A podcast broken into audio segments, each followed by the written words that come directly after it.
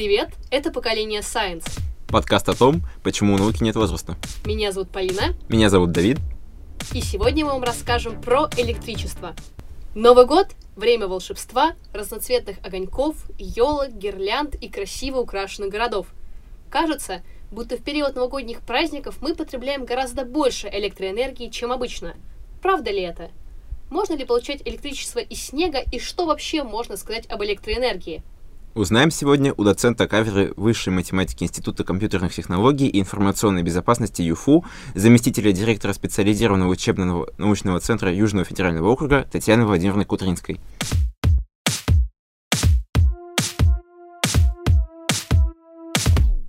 Здравствуйте. Здравствуйте. Странно, да, что я, мы будем говорить об электричестве и физике, вроде бы, да, но доцент кафедры высшей математики. Ну, на самом деле, потому что я думаю, что у науки нет ни возраста, ни границ, ни а, приложения, вот где человек будет находиться. Как вот. раз первый вопрос у нас, чем вы занимаетесь и какая у вас сфера научных интересов? Спасибо за вопрос. А, вопрос на самом деле для меня такой а, близкий, наверное, потому что, вы знаете, я когда разные этапы жизни прохожу, и а, что бы я оставила точно для себя, например, да, и вот я всегда себе отвечаю, что я науку оставила бы точно, в своей деятельности. И, э, ну, и я вот переживаю от того, что в силу обстоятельств, которые сложились там последнее время, я немножечко замедлила этот путь, скажем так, или замедлила, как-то его притормозила. Мне бы хотелось снова погрузиться, больше погрузиться в научную историю и в научные исследования. А, занимаюсь я кандидат физико-математических наук.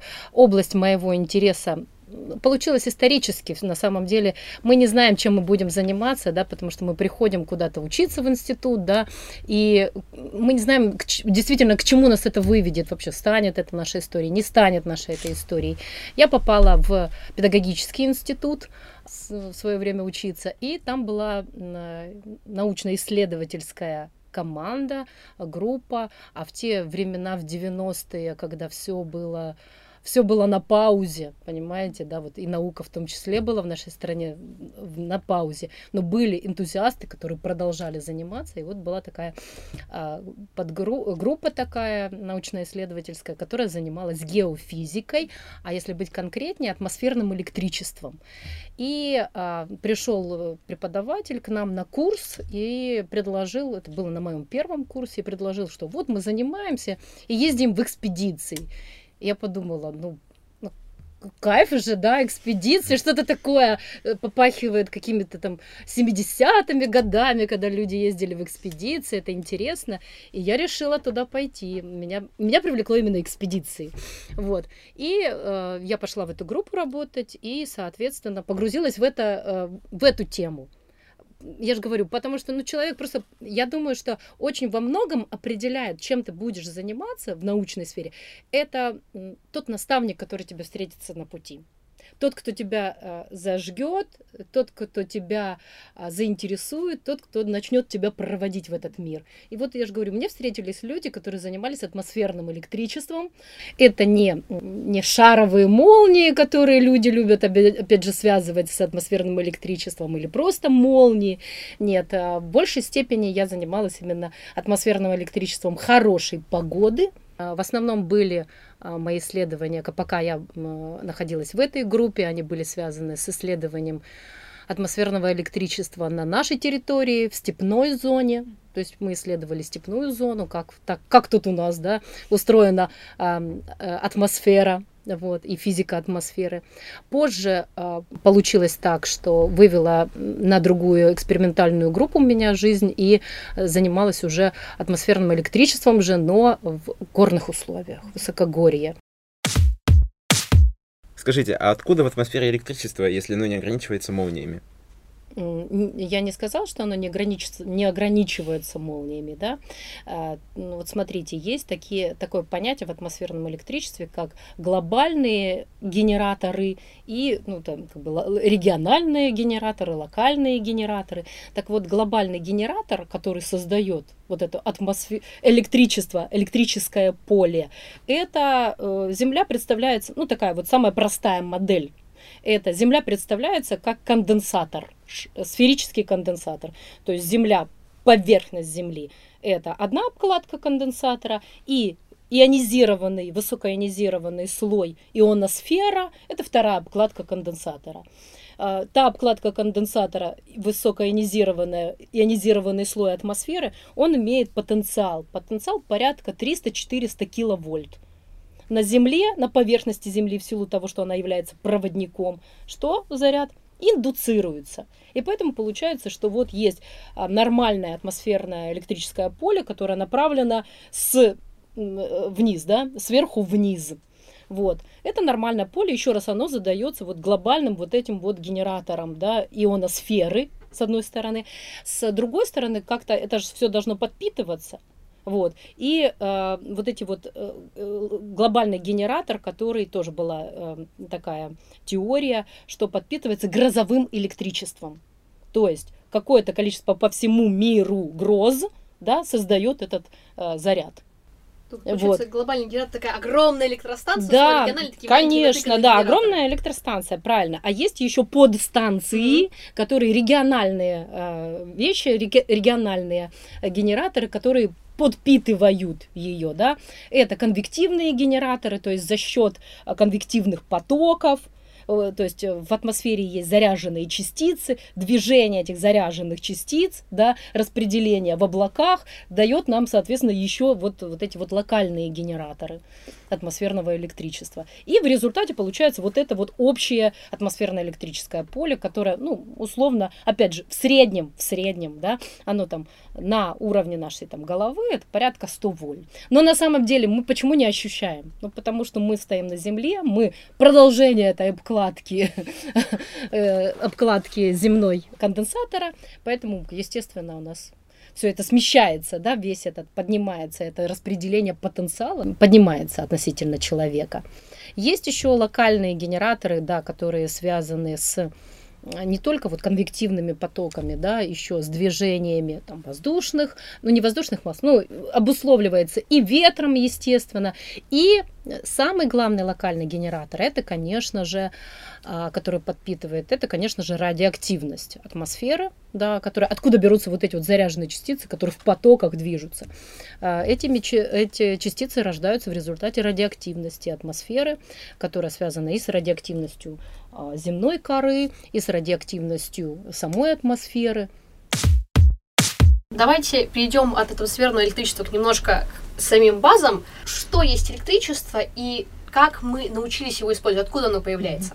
это широко, мне кажется, и вам известный факт, да, что электричество, слово электрон, да, оно произошло еще с древней, древней Греции, Фалес Милецкий, да, ввел это понятие, то есть были древними греками было замечено, что янтарь потертый, да, он приобретает какие-то необычные свойства и способен вот притягивать маленькие предметы. Ну, это вот те опыты, которые все мы любим, а, любили в детстве делать, да, то потерли линеечку о волосы, да, и какие-то мелкие бумажечки пособирали вокруг, да, или потерли воздушный шарик э, о голову и или от стенку, да, и к стенке он прилепился. Это вот э, первое, то есть э, то, что увидели, заметили люди, что янтарь обладает таким свойством. И, а э, с чем это связано? Люди, конечно же, не знали. И только потом, когда а, появились первые представления не представления, даже сначала идеи были, что такое атом, да, и вот эта вот структура атома сначала очень простая, пудинговая, вот эта вот э, кексовая, или как она там еще называется,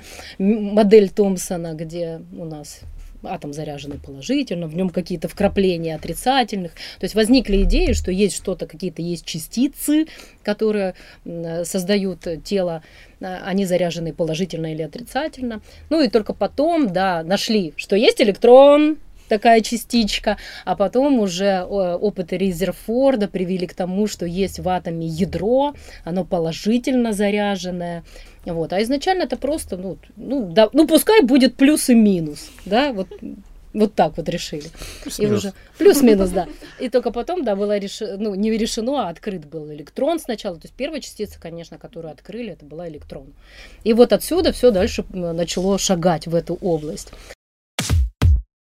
А, я думаю, вы этих этих людей, которые ну, сделали электричество, ну, как бы вы и так знаете. Прежде всего, это, конечно же, ну, для меня, для меня, вот я думаю, что это Фарадей, да, который открыл явление электромагнитной индукции, потому что именно благодаря открытию Фарадея были созданы, извините меня, генераторы, а, электродвигатели, да, только вот, вот на основе этого явления электромагнитной индукции. Понятно, что э, много там приложил руку там и Тесла, да, вот, ну и, и Вольта, и Ампер, то есть их на самом деле очень много тех ученых, которые привели к тому, что э, в результате получилась вот эта единая какая-то теория. У меня есть мой фаворит в этом. То есть, ну, правда, в, в области э, как бы такой глобальной науки, mm-hmm. да, глобальной, не локальных каких-то вещей, а глобальной науки, у меня есть какой ученый, я ему присуждаю пальму первенства. Неужели Виктор Геннадьевич? Нет, а, немножко ниже. А, нет, это, а, это Максвелл. А, это да. Максвелл, потому что, ну, то есть, опять же, возвращаясь к тому, что если электричество долгие-долгие-долгие годы, да, 19 столетия, это была в большей степени экспериментальная история, да, вот, то Максвелл ну, задумался а, о том, что что-то как-то это нужно собрать все вместе, да, и как-то какую-то теорию на это наложить. И вот теория Максвелла, то есть уравнения Максвелла, которые определяют всю электродинамику. И электростатику, и магнитостатику, и электродинамику. Вот я считаю, что это прям прорыв прорывный был в науке. Ведь э, именно благодаря этой теории а, физика вышла просто на новый уровень. Мы сидим в аудитории, мы при свете лампы. Угу. Это уже, конечно, не, на, не лампа накаливания, но вот и вот мы знаем, что появление лампы накаливания неразрывно связаны с именами Томаса Эдисона и Николы Тесла. Угу. А кто был первым в России? Угу. А первая полученная Эдисоном лампочка, почему, ну, как бы именно есть акцент на то, что первая практически а, используемая лампочка, потому что а, этому предшествовало много, как бы, экспериментов, да, потому, потому что там был угольный сначала а, стерженек, который горел, да, то есть накаляли его, но он, э, все это перегорало, и вот было потом придумано, да, первая идея, которая возникла, что нужно убрать воздух окисление, да, нужно убрать, то есть сделать вакуумную. И поэтому вот первые, да, они прям большие были такие лампочки. Вот, то есть убрать оттуда максимально воздух, а, чтобы э, этот процесс горения, он был бы более длительным. Иначе же, говорю, за счет окисления воздуха все это, ну, горело-горело, потом все, уже нету. И поэтому первая, как бы, э, лампочка, если говорить о том, которая, ну, прототип той, который мы уже имели, да, это вот э, лампочка с вольфрамовым вот этой нитью накаливания, которая обладает определенным сопротивлением, да, и поэтому, и поэтому-то она светится, да, получается, что там мощность, да, угу. большая мощность, в результате этого накаляется, вот, она и излучает в таком-то диапазоне. Ладыгин получил патент на э, такую лампочку, Ладыгин математикам нужно пояснить, что вольфрам это не, не супер-дупер калькулятор, а такой металл, который имеет э, очень хорошие свойства для того, чтобы быть нитью накаливания. Он почти не плавится, угу. у него высокая температура плавления и мало испаряется. Мы тут вычитали одну безумно интересную новость, особенно зимой, особенно в Ростове, о том, что в Японии решили проводить эксперименты по производству электричества, прости господи, из снега. Угу. Расскажите, пожалуйста, как это вообще может быть возможно? Ну, я прочитала э, эту новость, но, э, как бы, знаете, идея это все равно получается из, ну, то есть используется просто разность температур. И за счет этой разности температур создаются потоки. Да, и вот эти потоки и используются. Да, ну то есть везде, мне кажется, если говорить о а, идее да, использования, то, как сделать электростанцию, то везде идея будет одинаковая. Нужно заставить что-то, чтобы оно двигало лопасти турбины. Все. Это, как правило, чаще всего это пар. Да? Пар рождается либо за счет сгорания топлива, это топливо может быть органическое топливо, как там, например, э, уголь, да, а может быть топливо там э, более э, другого содержания атомное топливо, но все равно получается пар, который двигает лопасти, это приводит к движению, преобразуется, то есть вот эта внутренняя энергия преобразуется в результате движения этих лопастей в электрическую энергию, да, потому что связанное там движение с движением замкнутой рамки в магнитном поле. Дальше за счет явления электромагнитной индукции возникает ЭДС. И дальше мы это можем использовать. Но поэтому вот идея, с одной стороны, паром можно двигать, с другой стороны, можно водой двигать. Поэтому первые станции-то и были за счет воды. Вода падала, на, э, двигала эти лопасти. А также вода вот используется, ну, может быть, в каких-то приливные, отливные истории могут использоваться вот в таких. А вот там, где я же говорю, ну, то есть связанное вот с этим снегом, то есть получается там есть снег с определенной там определенной температуры, да, потом есть у нас еще там какая-то подложка, которая все равно позволяет, заставляет испаряться и нагреваться этому а, снегу. В результате, я же говорю, по, получаются конвективные потоки, и эти потоки дальше вот действуют и заставляют что-то двигаться.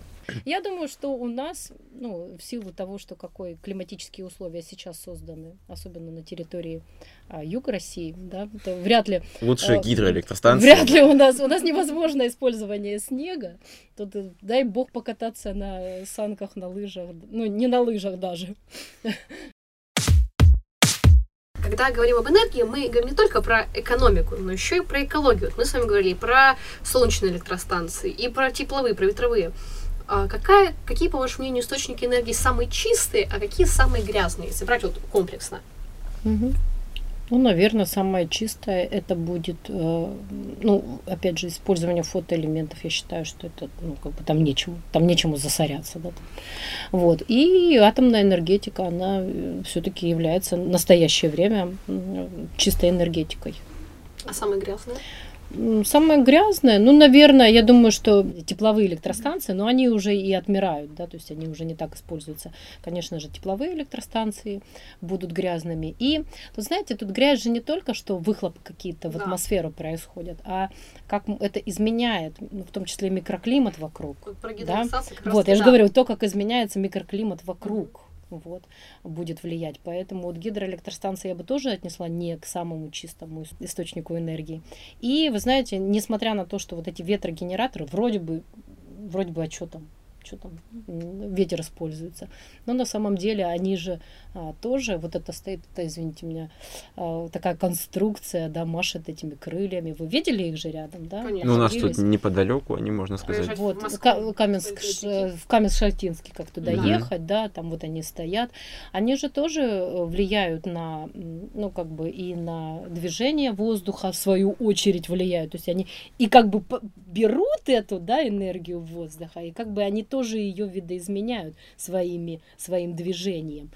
А более того, они еще как-то влияют даже на, насколько я поняла, на связь. А, есть такие подтверждения, что влияет на связь. Ну, вот. Я слышал, они влияют на а, птиц, потому что... И на, на экосистему в целом, да, да конечно, и, на птиц, да. И их лопасти, они по истечении срока годности, они, по-моему, не утилизируются, там что-то очень сложный процесс. Вообще Новый год — это обилие гирлянд. Выходишь на Соборную, на Садовую, все, тебя окружают эти прекрасные огоньки. И у нас вопрос, а когда появились вообще первые гирлянды, и когда люди начали украшать города огоньками? в 19 столетии, конечно же, первые появились. На, у нас в стране гораздо, конечно, как всегда, гораздо позже. Вот. А в 20 веке, не, не сказал в 19 столетии, в 20, конечно, веке, да, появилась. Вот, да. вот, появилась первая, э, гирлянды появились там в Америке и украсили Белый дом, вот, гирляндами. А у нас это долгое время не принималось, потому что ну, это веяние Запада, да, которые мы не будем использовать, мы будем свое наращивать. И там где-то там перед войной появились первые гирлянды в Советском Союзе. Вот. Понятно, э, понятно, что они были ну, не, такие, не такого качества, как сейчас, и там, если там что-то перегорало, то все, пиши пропало, вот в этих гирляндах, то есть э, разовое такое использование, можно сказать. Ну, у меня вот, допустим, ничего не перегорело, зато вилка сломалась, пойду завтра менять. Да, вот. А сейчас уже, э, потом, опять же, эти лампочки были ламп... такие маленькие лампочки накаливания, они, естественно, нагревались, mm-hmm. вот, и это тоже с точки зрения пожароопасности, это елку таким украшать, Вот. конечно, очень интересно. Очень э, сложно Ну, было. лучше, чем свечками. Ну Вот. да. Ну, конечно, лучше, чем э, свечками на- Вот настоящими. свечка такая. Вот. А Жалко, уже потом, когда недолго. появились, опять же, Но ярко. светодиодики, да, уже стало гораздо проще делать э, гирлянды более э, интересные, да, более Из сосисок, густые, например. да, вот, свето- светодиоды, и тогда уже тут гирлянд именно вот такие, да, или там трубка такая, да, может быть, может быть, огонечки отдельные. Конструктивно уже не важно, как это выглядит. Главное, чтобы красиво было. И вкусно. А пахнет. Я бы хотела пожелать, э, чтобы э, у каждого человека в этот Новый год э, зажглась какая-то новая лампочка. Лампочка здесь, знаете, лампочка как эм, это образ э, какой-то идеи, да, вот когда мы говорим там идея, вот рисуем лампочку, да, и поэтому я хочу каждому из слушателей пожелать, чтобы у него зажглась как минимум одна лампочка, идея, а может быть даже несколько этих лампочек. И э, потом, чтобы некоторые лампочки где-то собрались в гирлянду, и э, тогда родилась какая-то иллюминация для какого-то там, не знаю, боль- большего какого-то проекта, да, чтобы это засветилось. Вот. Но и второе, что я хотела бы пожелать вам, тебе, тебе, мы как-то говорили с, э, с тобой, Давид, о том, что а, для чего люди занимаются наукой, да, вот чтобы что? Ну, Для меня занятие наукой, ну, во-первых, это интересно, Мгм. вот, правда. Ну, то есть ты когда копаешь что-то, и потом что-то получаешь, пускай это не открытие, это не, не Ладыгин, который лампочку сделал, да, это не Максвелл, который написал эти уравнения, но ты что-то получаешь, и ты получаешь это сам, и ты понимаешь, что ты тоже творишь что-то в этой, ну, хотя бы в своей жизни, да, вот, вот хотя бы вот в этом маленьком объеме. Поэтому, да, занятие наукой это прежде всего интересно. Во-вторых, это может быть, конечно, и полезно для общества. Давайте делать такие, да, находить все-таки практические применения, находить практические приложения своим знаниям. Ну и в-третьих, наука это, это как форма реализ- самореализации. То есть ты не только делаешь это, «Ну, классно получилось у меня, а ты можешь это показать, люди могут тебя увидеть, да, ты можешь людям это рассказать. Вот, поэтому я вам желаю, чтобы вы нашли себя, попробовали в этом пути, вот, попробовали и продолжили этот путь. Потому что вот у меня есть тоже высказывание, которое я очень люблю. Я не передам его, как бы, как оно действительно звучит, но я передам идею, а, что э, путь к какому-то открытию, да, он делается многими людьми. То есть не все станут ньютонами, амперами, да, то, то, что единицами измерения, не станут люди. Но они сделают еще один шаг по пути познания чего-то, по пути познания нашего мира, нашей природы, атмосферы ли, гидросферы ли, или атомной энергетики ли, да, вот. Это еще один шаг к познанию, к общему познанию этого мира. Вот. Поэтому и дальше потом где-то это выльется, и кто-то сделает прорыв, Мгм. да, а кто-то сделает стартап к тому, к чему вы уже тоже приложили руку. Вот. Вы все такие огоньки Поэтому- в гирлянде. То есть, Да, я же говорю, это все, да, да, да, ты да, да, да. Главное, чтобы И какое-нибудь не поэтому- зажглась, и все не... Да. Главное, чтобы не, не, не загорелось и не, не, запах не пошел, да? А то Да. все будем фотосинтезировать. Да. Что мы тоже желаем вам гореть, зажигать других и давать и себе, и всем окружающим энергию. С Новым годом! С Новым годом! С Новым годом!